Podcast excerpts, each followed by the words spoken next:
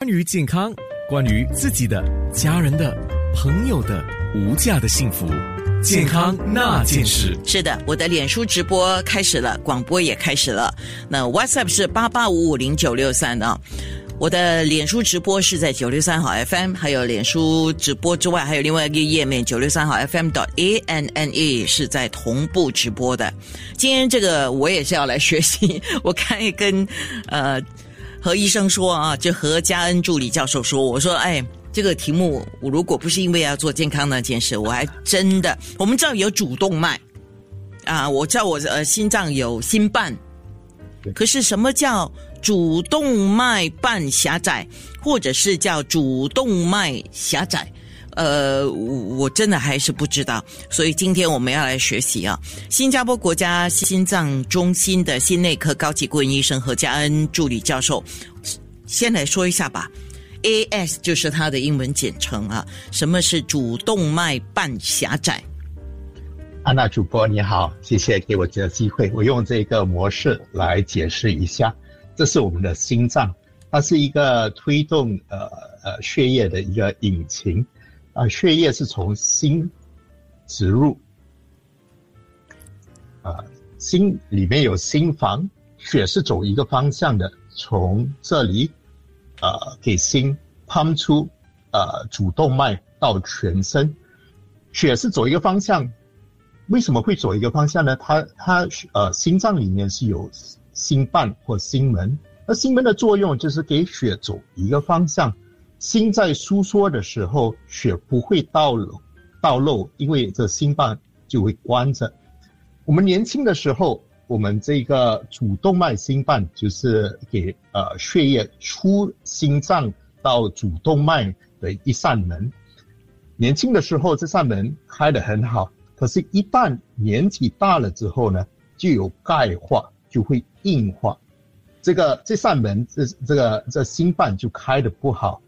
你可以想象，这个心脏呢，需要非常大的一个呃收缩能力，来把血液同样的那个血液的那个分量，呃输送到呃身体全身。那久而久之，心脏就会越来越肿大，越来越衰弱。这个就是呃主动脉狭窄的一个问题，跟年纪有关系，就是因为呃呃主动脉瓣，啊因为年纪大了之后。慢慢狭窄、慢慢钙化的一个情况。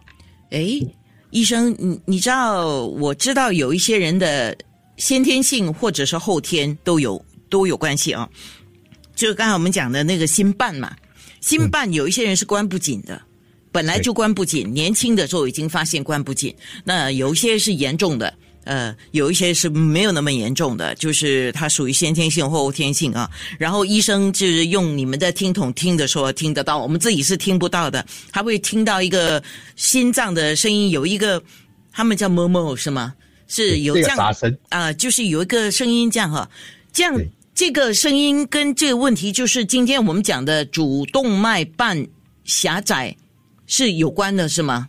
是有关联的。呃，即使主动脉瓣狭窄，而且是在严重的阶段，早期的时候毫无症状，所以你根本探测不到，啊，没有气喘，没有胸闷，没有晕眩的那个症状。所以怎么探测到心脏是有狭窄呢？是用医生来做身体体检，我们以听筒来检查，听一下心脏，会听到一个杂声。通常心脏就会这样咚咚咚咚这样跳动，一旦有呃血管那个那个呃主动脉瓣狭窄的话，就咚咚咚咚咚，就有一个杂声。是因为它在狭窄的时候，那个血液通过这个狭窄的那个心瓣的时候，会产生这个杂声，就会这个额外的杂声，是由我们心脏啊，就是医生与听筒来检测到的一个一个声音。哦，天哪！刚才你讲本来是砰砰咚咚啦，砰砰啊，那现在是多了一个声音，砰咚咚咚哦，这样哦，天哪！好好好，那那不是听说就是这样子嘛？所以早早期哈是没有什么症状，而且很难发现，对不对？对对，而且这些症状不一定是呃我们平常可以注意到，因为这个心瓣狭窄通常是发生在比较年老的一段呃那些病人，呃七十多八十岁以上，所以年纪方面他们已经年老了，所以稍微气喘一点，他们也不知道是不是因为身体状况。或者自然而然，因为年纪较大了之后会喘一点，所以主要一个狭窄的症状其实是气喘的问题。我们以前可以走可能三四个巴士车站了，所以一旦呃是呃这个主动脉瓣狭窄的话呢，我们可以呃做的运动或走的那个距离就会缩短，就会就会呃喘。可是其他症状也有可能心脏发闷的问题。特别是我们在行走或出力的呃时候，或者晕倒不省人事，为什么会有这些症状呢？是因为那个心瓣狭窄之后不够血供应给呃我们呃某种器官，呃不够血液供应给头脑就会晕眩或者是不省人事。如果不够血液到心脏的话，就会发闷，呃不够血液到肺部就会气喘。对，这些就是呃心呃瓣呃严重狭窄的三大症状：心脏发闷、气喘、头晕，导致我们不省人事。哇，这个心脏就是。气喘了哈，就是因为心脏，我们一般一般我们普通人讲的，我们叫心心没有力嘛，我们通常会用心没力啊这样来说我们自己的症状。我们说啊，因为我心没力啊，所以我走路就会气喘啊，然后就是有时候就会觉得晕啊，心没力啊。其实这个也是跟供氧的问题是有一个决定性的关系了。对对，所以这个其实我们看的是挺普遍的。啊，特别是在疫情呃之呃的时候啊，每个人都戴口罩，一戴上口罩，要要要走快一点就会觉得喘，所以呃真是否真的是有喘的话，我们要看一下我们以前所可以运动量是不是到底有减少了，以前走的距离或走的速度有没有放慢了。所以，如果是真的是有觉得我们呃所运动的或者走的距离是有减少了，这样要看医生来来诊断一下，到底是什么事情导致我们的呃气喘的症状？有三大原因，可能跟心脏有关系，不不不仅是呃那个心瓣狭窄的问题，心脏倒漏、心脏没力或血管呃心脏血管狭窄都可能导致气喘的问题。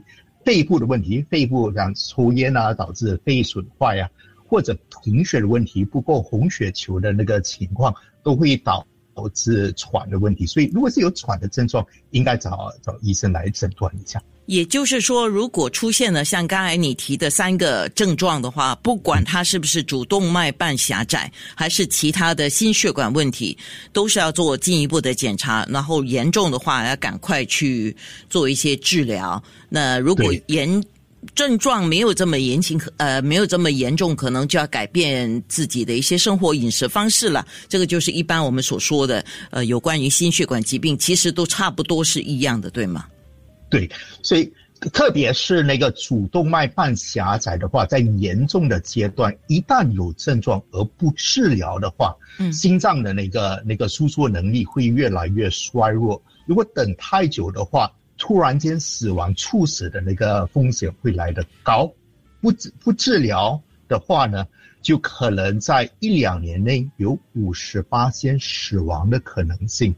而，可能会进进出出医院啊，因为气喘、肺积水的问题，因为心脏开始没力了，所以我们要尽早呃处理，尽早治疗。健康那件事，关于健康，关于自己的、家人的、朋友的无价的幸福，健康那件事。我要请新加坡国家心脏中心心内科高级顾问医生何嘉恩助理教授，我们谈到 AS，那要在空中也给听众。